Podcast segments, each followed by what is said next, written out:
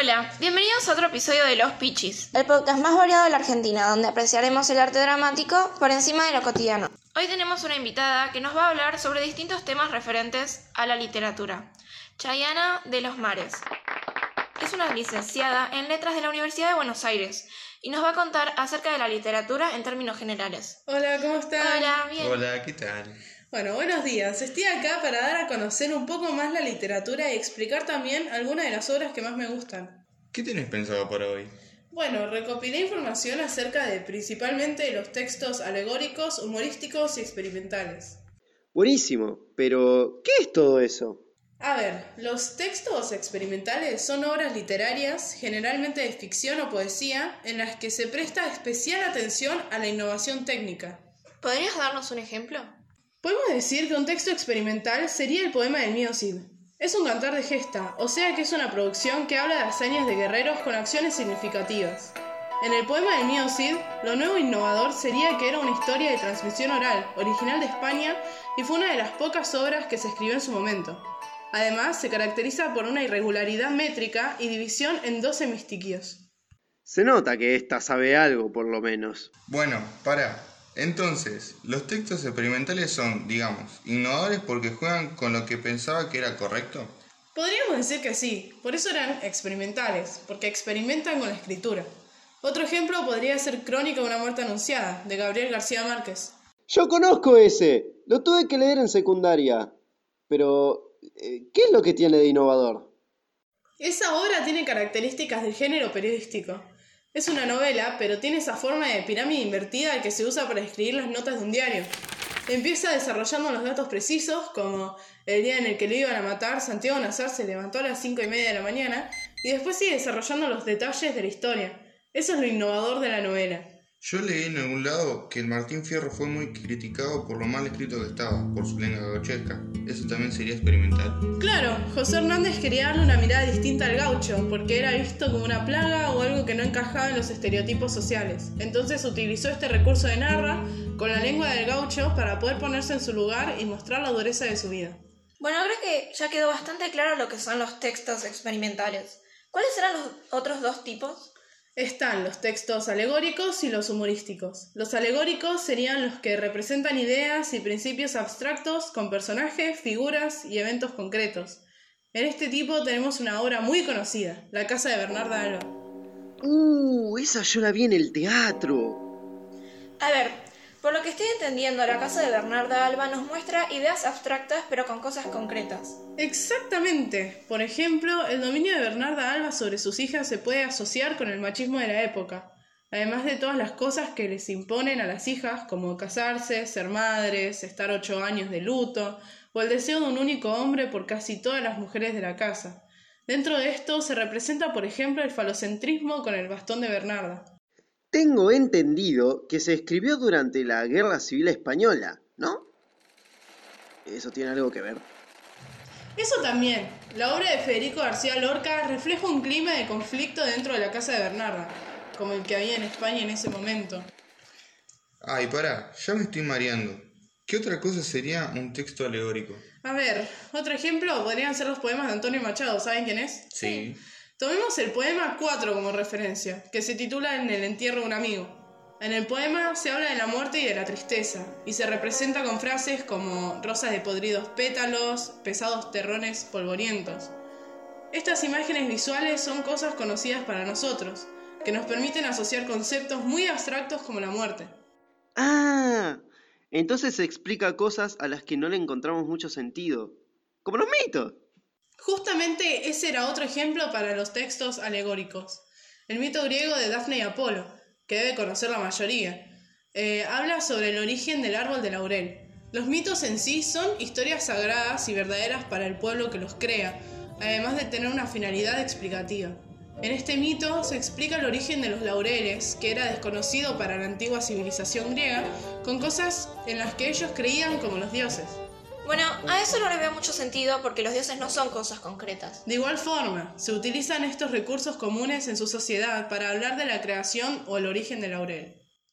Otro caso de texto alegórico es el Popol Vuh. Este es el libro de los consejos de los indios quiché. Fue una creación colectiva, porque eran relatos que se transmitían oralmente, entonces sus contenidos fueron cambiando.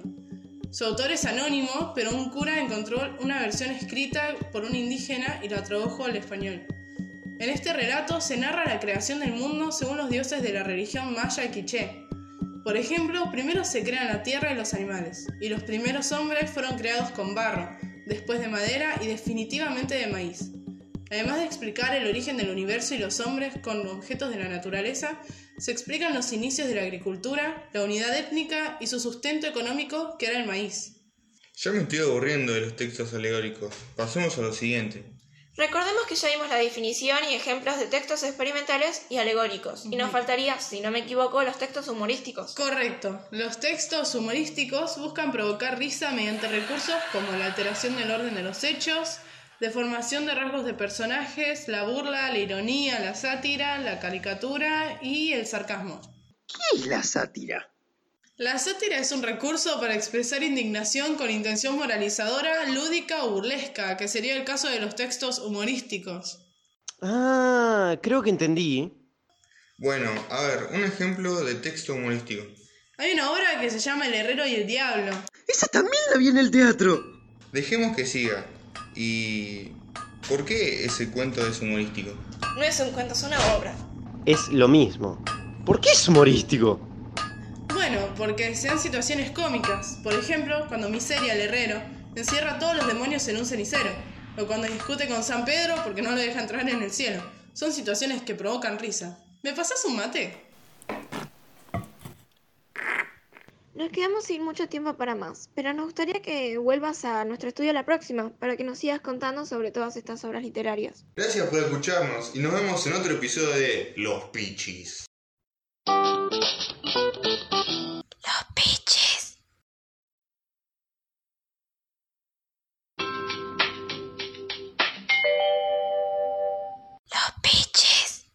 Bienvenidos otra vez a Los Pichis, el podcast más variado de la Argentina, donde apreciaremos el arte dramático por encima de lo cotidiano. En este episodio tenemos a la misma invitada que la vez pasada, Chayana de los Mares, y además un prestigioso estudiante de la Universidad de Morón, Reinhard Wigel. Reinhard Wilhelm. Bueno, vamos a escuchar las opiniones de ambos y discutir preguntas sobre las obras de las cuales hablamos la vez pasada. Hay algo que quiero preguntar. En estas obras se utilizan distintos tipos de recursos. ¿Qué pasa con las figuras retóricas? ¿Hay en todas las obras? Hay varios tipos de figuras retóricas. Por ejemplo, en Martín Fierro o en los poemas de Machado hay metáforas. ¿Qué son las metáforas? Por medio de las metáforas se expresa un concepto real con uno imaginario, habiendo una semejanza entre ambos. Por ejemplo, decir cabellos de oro se refiere a un cabello rubio y se relaciona el amarillo con el oro. Pero ¿no en todas las obras hay metáforas? Por ejemplo, en Bernarda Alba. En Bernarda Alba hay alegorías. Las alegorías son figuras literarias que pretenden representar una idea mediante formas animales, humanas u objetos cotidianos, como el caso del bastón. ¿Y en el poema del mío Cid hay metáforas? En el poema del mío Cid lo que más podemos encontrar son epítetos. Por ejemplo, el que en buena hora señó espada, que se refiere al Cid. ¿Pero qué son epítetos? Los epítetos son como adjetivos que resaltan características y cualidades de un sustantivo. ¿Qué es lo que hace que todas usen distintas figuras retóricas? ¿Por qué no usan todas metáforas, por ejemplo? No todas las obras toman la misma mirada, ni quieren transmitirle lo mismo a los lectores. A ver, los que leyeron El mío Cid, ¿qué sensación les dio el personaje principal? Me pareció una persona muy importante. Era alguien que la gente en el pueblo quería mucho. ¿Podría compararlo con una celebridad? ¿Eso no es lo que hacen los epítetos? Claro. Es como que atribuye esas características heroicas al Cid, en el caso de los poemas de Machado. A mí me parecen algo rebuscados, como que no dicen las cosas directamente, sino que transmite las ideas mediante otras cosas, como las metáforas, ¿no? Nah, a mí me parece que eso da lugar a más interpretación. Si las ideas estuviesen más explícitas o directamente explicadas, los lectores no podrían sacar sus propias interpretaciones. Creo que sería más aburrido. Exactamente. No podría haberlo explicado mejor. Por eso se usan diferentes figuras retóricas. Creo que también hay una relación entre las miradas de los narradores. Tanto en el Martín Fierro como en los poemas de Machado hay metáforas y además yo encuentro otra relación. ¿Qué relación puede haber entre el Martín Fierro y los poemas de Machado? No tienen nada que ver. Bueno, en los poemas de Machado, como en el 15, hay un narrador en primera persona y este narrador muestra sus sentimientos y emociones, al igual que el Martín Fierro que cuenta su dura vida. A mí no me parece que podamos comparar al Martín Fierro con poemas. Martín Fierro es la obra nacional y Machado es un artista mayor que no tiene la misma importancia que José Hernández. No estoy hablando de la importancia que tiene cada uno, sino lo que se parecen. Y tampoco creo que el Martín Fierro sea la obra nacional, ni que las demás obras sean desprestigiadas o estén por debajo de esa. Yo no dije eso. Yo dije que el Martín Fierro tiene más importancia histórica que los poemas de Machado. Es como comparar a Bernarda Alba con el Herrero y el Diablo. ¿Qué tienen de parecido? Adela quiere estar con el prometido de su hermana, y Miseria quiere ser joven y rico el mayor tiempo posible. Ambos hacen cosas malas para llegar hasta su objetivo, como engañar a su hermana o amenazar con nunca dejar salir a los diablos del cenicero. Bueno, gente, nos quedamos que se nos está alargando mucho esto. Mira, tengo una mejor comparación. Tanto el Popol Vuh como los mitos, como el Daphne y Apolo, estaban basados en un pensamiento mítico, y su principal finalidad era explicar el origen de algo. Ambos están basados en las creencias de los pueblos que los crearon, y por lo tanto eran considerados verdaderos. Eso ya lo había dicho yo. Bueno, no importa. Muchas gracias por compartir sus opiniones y conocimientos acá con nosotros. Gracias por haber venido a darnos más cosas de las que hablar acá. ¿Cómo se sintieron? Re bien, sin duda volvería otra vez. Yo, la verdad que... Gracias por escucharnos y nos vemos en otro episodio de Los Pichis.